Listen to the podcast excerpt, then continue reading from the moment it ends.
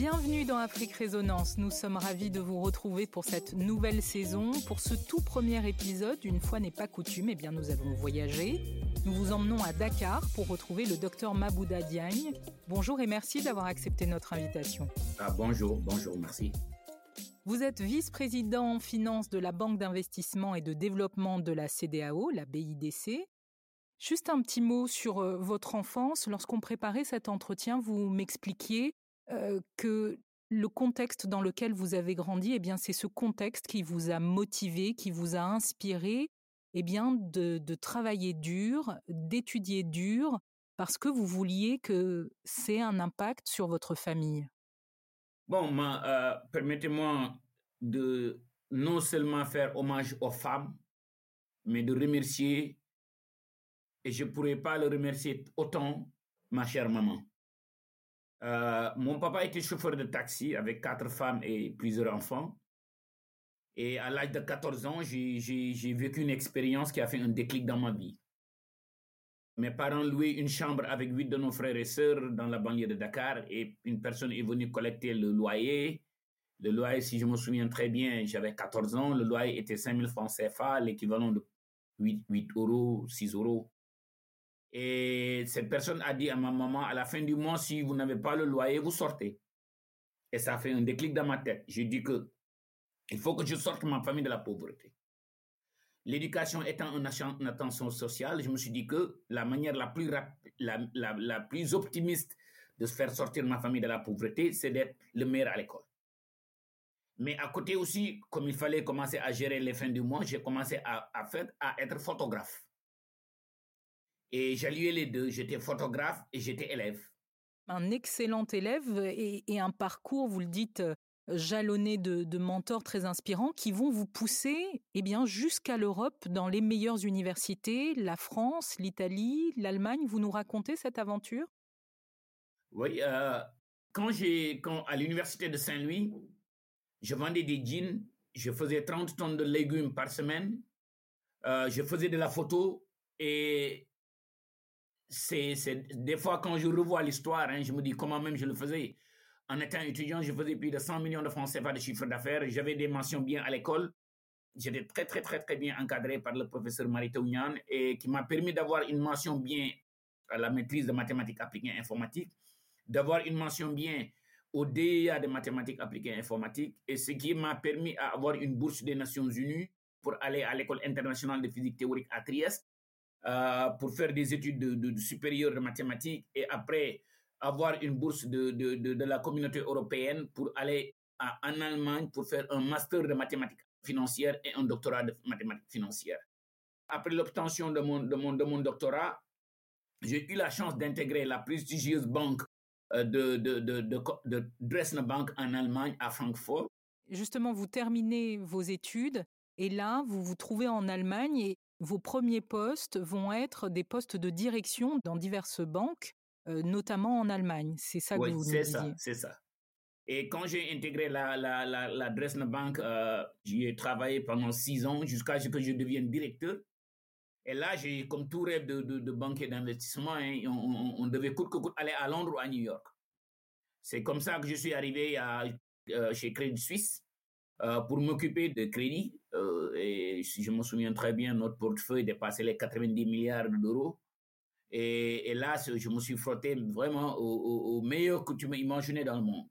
Aux polytechniciens, London Business School, Cambridge, Wharton, MIT. Et, et, et ça, ça, ça te catapulte en termes de motivation, en termes de réseau, en termes de connexion. Et, jusqu'à ce que je devienne la directeur et uh, uh, group head of Valuation Risk Control.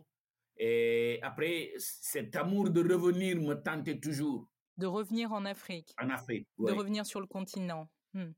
Mais quand vous revenez, vous revenez pas forcément chez vous au Sénégal. J'ai l'impression que vous choisissez un hémisphère totalement différent. Vous atterrissez en Afrique du Sud. Mais il y a une histoire derrière pourquoi l'Afrique du Sud. L'Afrique du Sud, c'est plus ou moins l'Europe dans l'Afrique. C'est le monde développé dans l'Afrique.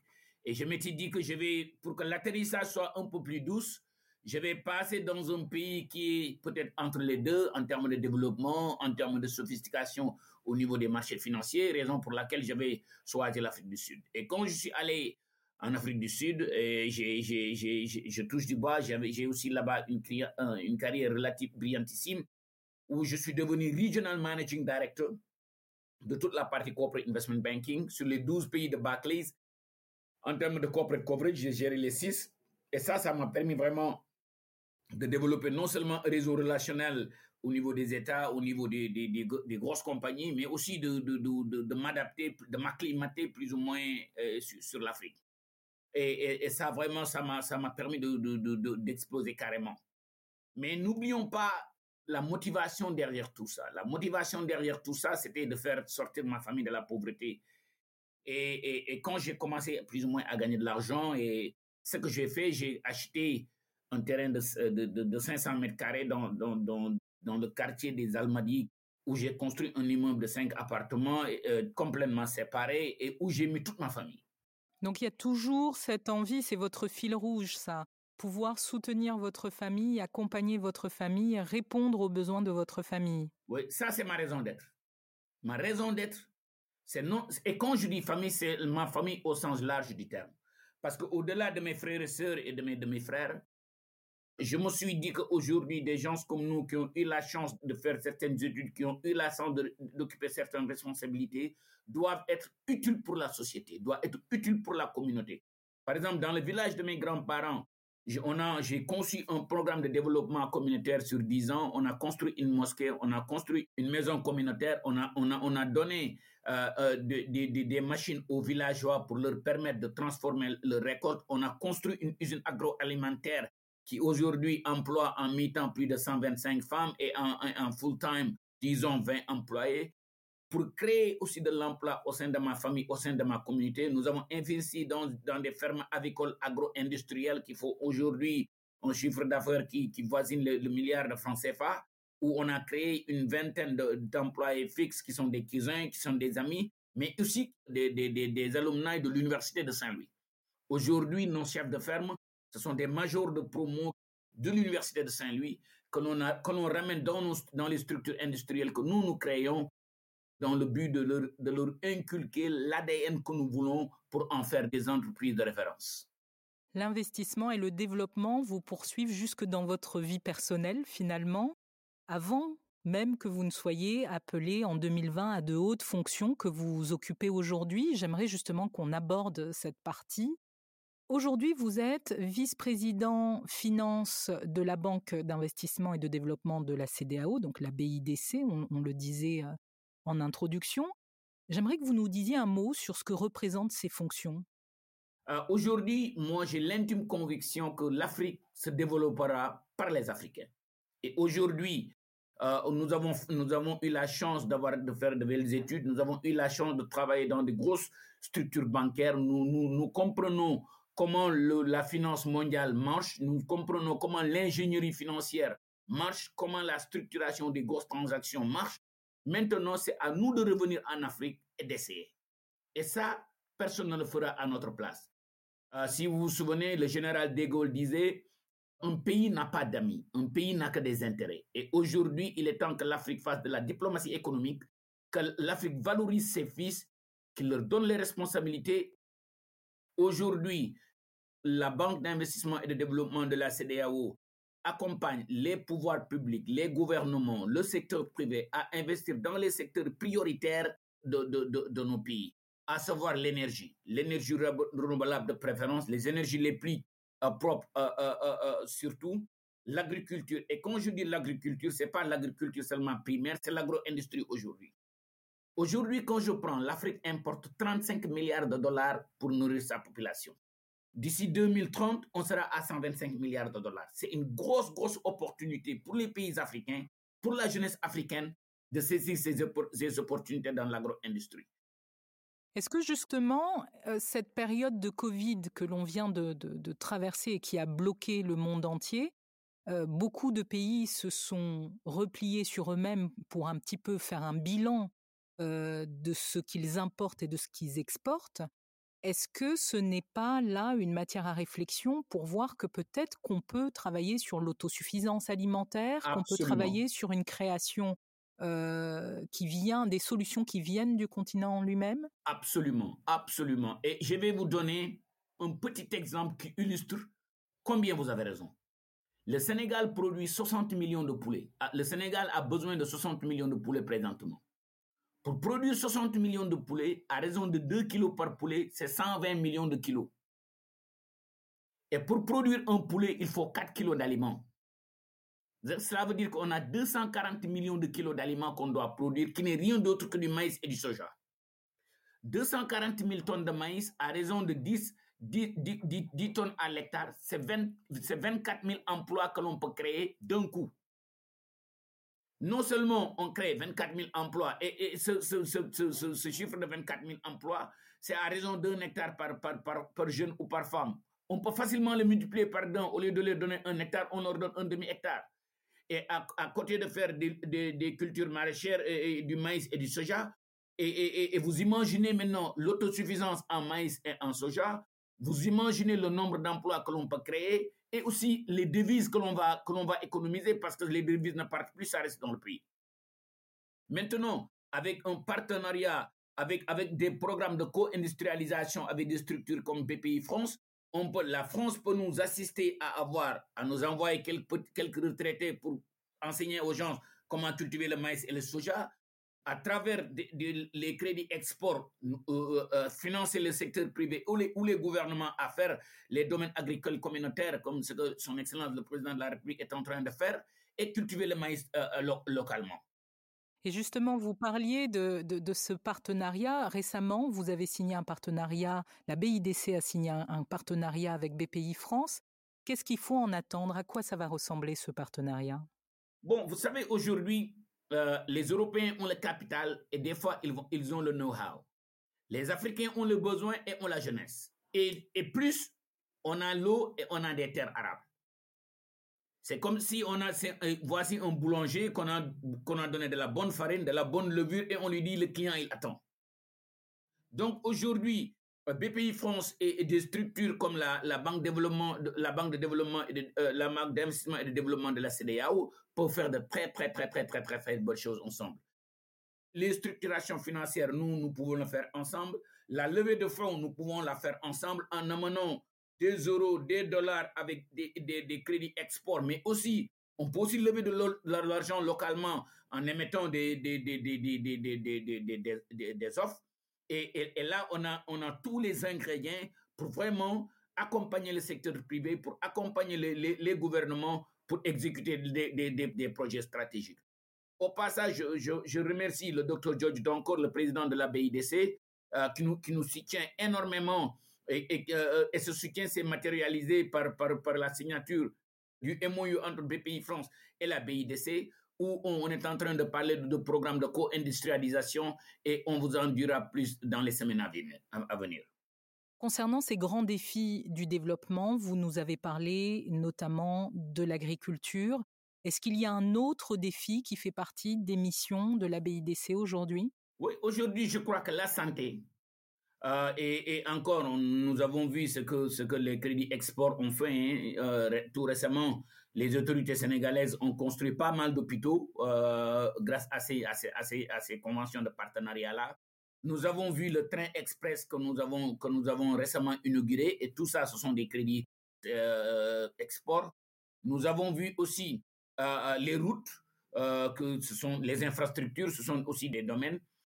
Et le digital, euh, BPI France et la BIDC sont en, sont en discussion avec les autorités euh, euh, guinéennes qui viennent de signer avec Thomson France la transition de la, de la télévision analogue à la télévision digitale. Ça aussi, ce sont des, ce schémas de financement très, très, très, très innovants, avec beaucoup d'ingénierie financière que, que, la BIDC, avec, avec des partenaires comme BPI France, sont en train de mettre en œuvre pour accompagner nos, pour accompagner nos pays tout récemment en Côte d'Ivoire, dans l'agriculture, euh, avec nos partenaires comme Ferrostal, avec nos partenaires comme KfW en Allemagne, euh, euh, avec, des, avec des, des, crédits export, nous avons structuré des transactions pour, pour, pour, pour accompagner le gouvernement ivoirien avec des systèmes d'irrigation, avec des, des, pompes solaires et, pour l'autosuffisance en riz. Docteur, pour un jeune, vous avez été vous-même étudiant, pour un, jeune, qu'il soit en Guinée, au Togo, un jeune de la CDAO qui vous écoute aujourd'hui et même au-delà de la CDAO, euh, quelle est la différence qu'il peut faire entre une banque d'investissement africaine et une autre banque d'investissement? La différence entre les deux banques de développement, il y a, des banques de développement qui sont, des éléphants. Et, et, et, ce n'est pas une critique. Hein. Aujourd'hui, vous voyez la Banque mondiale, vous voyez la Banque africaine de développement, c'est de grosses, grosses, grosses, grosses machines. Et pour la faire tourner, ça prend du temps. Les procédures, c'est relativement lent, c'est relativement euh, contraignant. Euh, Aujourd'hui, euh, moi, je m'identifierai plus à une banque de développement qui est plus agile. Et, et cette agilité-là, c'est la compréhension des besoins, d'aller plus, d'aller très vite pour l'accompagnement du secteur privé et du secteur public dans l'objectif euh, d'aider les, les, gouvernements dans le plan national de développement.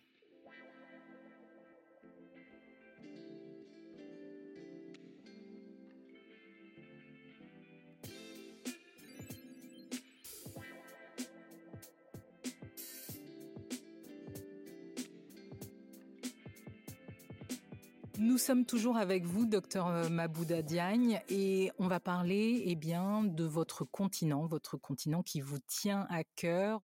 Vous lancez régulièrement un appel à la jeunesse africaine. Quel est l'appel que vous lancez à la jeunesse africaine? D'abord, essayez, essayez, essayez. C'est dans la persévérance que l'on réussit.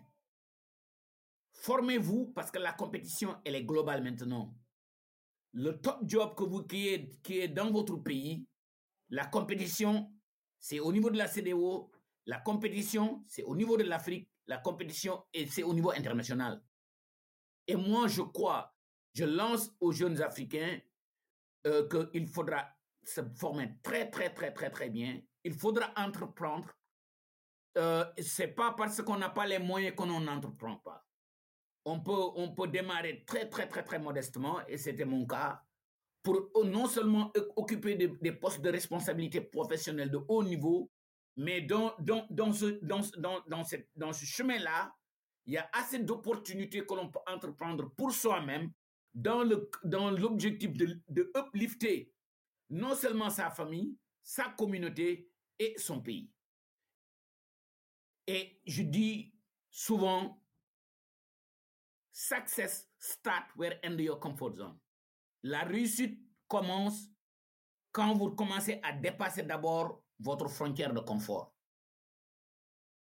Aujourd'hui, quand les gens me demandent pourquoi vous avez fait quatre masters et un doctorat, je dis quand il y a un employeur qui est là, qui regarde que j'ai quatre masters et un doctorat, ça l'intrigue de, connaître, de, de connaître cette personne-là. Essayez d'être cette perle rare que l'employeur que le business partner est en train de regarder. Et, chercher l'excellence. C'est pas parce qu'on est en Afrique, c'est pas, pas parce qu'on euh, n'a pas les moyens que l'on ne cherche pas l'excellence. C'est en cherchant l'excellence que l'on tombe peut-être sur des très bien. Entreprenez, entreprenez et entreprenez. Aujourd'hui, les, les, les, les, les opportunités d'affaires, les opportunités de création d'emplois sont énormissimes en Afrique. Je ne peux pas comprendre qu'un pays, que nos pays ont de l'eau arable, ont, des terres arables, ont de l'eau et on, continue à importer de la viande. Euh, et, et, ça, tout ça, c'est des opportunités pour les jeunes Africains. Et peut-être aussi un autre message pour les étudiants euh, africains pour vraiment exceller dans les études. Essayez aussi de faire des petits boulots à côté. Et ces petits boulots à côté, le plus souvent, ces petits boulots à côté n'existent pas. Il faut aller les créer. Mais justement, quels sont les défis de cette jeunesse? Parce que il y a un contexte aussi qui va avec. On le voit aujourd'hui, le Sahel est une région où euh, la question sécuritaire, notamment, est un grand défi pour ceux qui veulent étudier. Vous savez, euh, moi j'ai un avis personnel sur ce, sur ce problème de sécurité. Il y a une grosse corrélation entre le chômage de, la jeunesse éduquée et leur récupération peut-être pour certains lobbies ou certains groupes terroristes, si, si aujourd'hui les autorités africaines, les gouvernements et les partenaires internationaux aident les pays africains à créer beaucoup plus d'emplois, mais des emplois pérennes dans l'agriculture, dans l'agro-industrie, dans les services, dans les télécoms, dans le digital, euh, dans, les, dans, dans, les secteurs d'énergie, dans la santé. Euh, les gens, une fois que euh, ils, ont, ils ont du travail, ils ont une situation euh, financière et familiale stable, pourquoi ils, vont être, pourquoi ils seront recrutés par les terroristes? Est-ce que c'est juste une question de volonté politique du coup? Moi, je crois que les, les, les autorités politiques ont montré une, une bonne volonté d'agir, de, de, de, mais les, les, gouvernements, le service public ne peut pas tout faire. Moi, je crois que euh, il est temps que, par exemple, que, le secteur privé soit un peu plus euh, agressif, si je peux le dire comme ça, mais aussi que, les pouvoirs publics créent euh, davantage de, meilleures conditions pour assainir l'environnement. Et là, je crois que il est peut-être peut-être temps que les gens pensent à réduire les impôts, euh, parce que réduire les impôts, ça peut pousser les gens à, déclarer plus et l'assiette fiscale devient plus grande. Et, si, si, si, si l'assiette fiscale devient plus grande, le, les, autorités publiques ont beaucoup plus de moyens pour investir dans les infrastructures, etc. etc.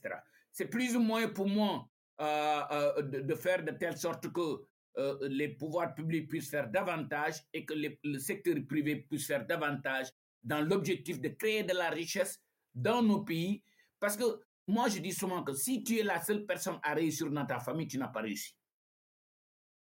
Donc, il faut que peut-être que la richesse se partage d'une manière un peu plus équitable et que l'excellence prime. Justement, est-ce que vous pensez qu'aujourd'hui, ce qui peut manquer à la jeunesse africaine, ce sont des personnalités, des modèles, des profils inspirants qui partagent? Non, non, non oui, oui, mais tu sais, il y, y, en a, il y a, y a pas toujours assez. Et, aujourd'hui, le challenge de la jeunesse, et à mon avis, hein, les gens peuvent être un peu pressés. Les gens, c'est comme si le succès, c'est instantané. Euh, comme le, comme euh, Café Expresso. Moi, je crois que euh, toute bonne chose se construit dans la durée et dans le temps. Et je conseille à la jeunesse d'être bien formée. L'éducation, c'est important. D'entreprendre et savoir que on échoue tous, moi, j'ai échoué. J'ai la, première usine que j'ai montée au Sénégal, j'ai perdu plus de 150 millions de francs CFA et ça ne m'a pas empêché de reprendre. Aujourd'hui, j'ai repris euh, le même concept dans une autre ville euh, qui est en train, bon à de, de réussir. Mais les gens, aujourd'hui, ils ne voient que les réussites. Mais derrière chaque personne qui a réussi, il y a au moins une vingtaine d'échecs qu'il a fait. Mais les leçons de ces échecs-là, les leçons de ces échecs-là peuvent être capitalisées pour réussir plus dans l'avenir. J'aimerais que vous partagiez avec, euh, avec notre, euh, notre audience euh, votre coup de cœur, que ce soit une initiative, une innovation ou une start-up, un homme ou une femme entrepreneur qui vous a marqué. Qui est-ce que vous avez retenu? Bon, bon, l'aventure, l'aventure qu'on est en train de faire hein, avec Gadegui. Et au passage, je, remercie ma collaboratrice, Madame Adam Sensissé, euh, euh, qui était banquier comme moi et qui est revenu au Sénégal. On est en train de faire une belle, belle, belle aventure en créant ce réseau de, de, petites entreprises. On élabore l'usine agro-industrielle de Gadegui qui fait de la pâte d'arachide et du café à Touba, où on, où, on emploie plus de 125 femmes en part-time pour 5-6 mois, on est en train de, de, de, de euh, on a lancé l'année dernière un, un, un, programme qui a très très très très bien réussi, une famille une vache où on a levé plus de 60 millions de francs CFA avec des donations d'amis, d'anciens collègues et où on, où on a offert des des des des, des vaches gestantes, gestantes à 35 familles rurales pour leur aider à, à, à mieux sortir euh, de la pauvreté. Et aussi aujourd'hui, la ferme avicole de, de, Aujourd'hui, on a, on a déjà quatre bâtiments industriels de 30 000 poulets qui nous fait 120 000 poulets tous les deux mois, 720 000 poulets par année. On est en train de monter une deuxième ferme avicole industrielle qui sera l'une des plus grandes fermes au Sénégal, avec cinq bâtiments de, de, de 37 000 poulets. Ça va nous faire bon an, mal 287 000 poulets tous les deux mois, soit, give or take, 1 750 000 poulets par année, à raison de 2000, 2000 francs, le, 2200, 2000, 2000 francs le poulet, on, on, parle de 3 milliards 400 millions. Et ça, c'est ça, c'est une, une, belle aventure personnelle avec des, des collaboratrices euh, comme Madame Adam, euh, Madame Adam Sissé, mais aussi avec l'Université de Saint-Louis, mon université de cœur, parce que tous les aujourd'hui les, les, les, les, les étudiants que l'on recrute à l'Université de Saint-Louis, qui sont nos, qui sont nos partenaires, euh, qui sont nos chefs de ferme, et au passage, permettez-moi de remercier le recteur de l'Université de Saint-Louis, M. Ousmane Thiaré, le, professeur Dr Nicolas Diouf, et, vraiment ça, c'est les brains de, ce que nous faisons. Et aussi, en parlant aussi de la diplomatie économique, une société française est en train de nous accompagner, Intérêt France. Et au passage, je remercie M. Gabriel Stigliani, Liliane Stigliani, Bertrand de Intérêt France, qui nous, non seulement au-delà de nous construire des bâtiments, industriels d'agriculture, nous accompagne dans l'élevage. Et, moi, je me suis dit que c'est tout un ensemble euh, qui est derrière cette réussite. C'est pas un Mabouba seulement qui est là, peut-être qui a de l'argent, qui a quelques petites idées, mais c'est des jeunes, c'est une communauté. C'est vraiment faire, faire, faire. Euh, euh, j'ai utilisé tous les réseaux, que ce soit les réseaux de la banque, le réseau personnel, mon, mon, le, réseau de, mes, de, l'université, pour, pour, pour vraiment contribuer au développement de mon pays. On aura compris, docteur Mabouda, que pour vous, c'est ensemble et pour développer le continent et notamment dans un secteur qui vous tient à cœur, l'agriculture. Absolument. Docteur Mabouda Diagne, merci de nous avoir fait l'honneur d'ouvrir cette deuxième saison d'Afrique Résonance avec votre énergie. Merci, merci.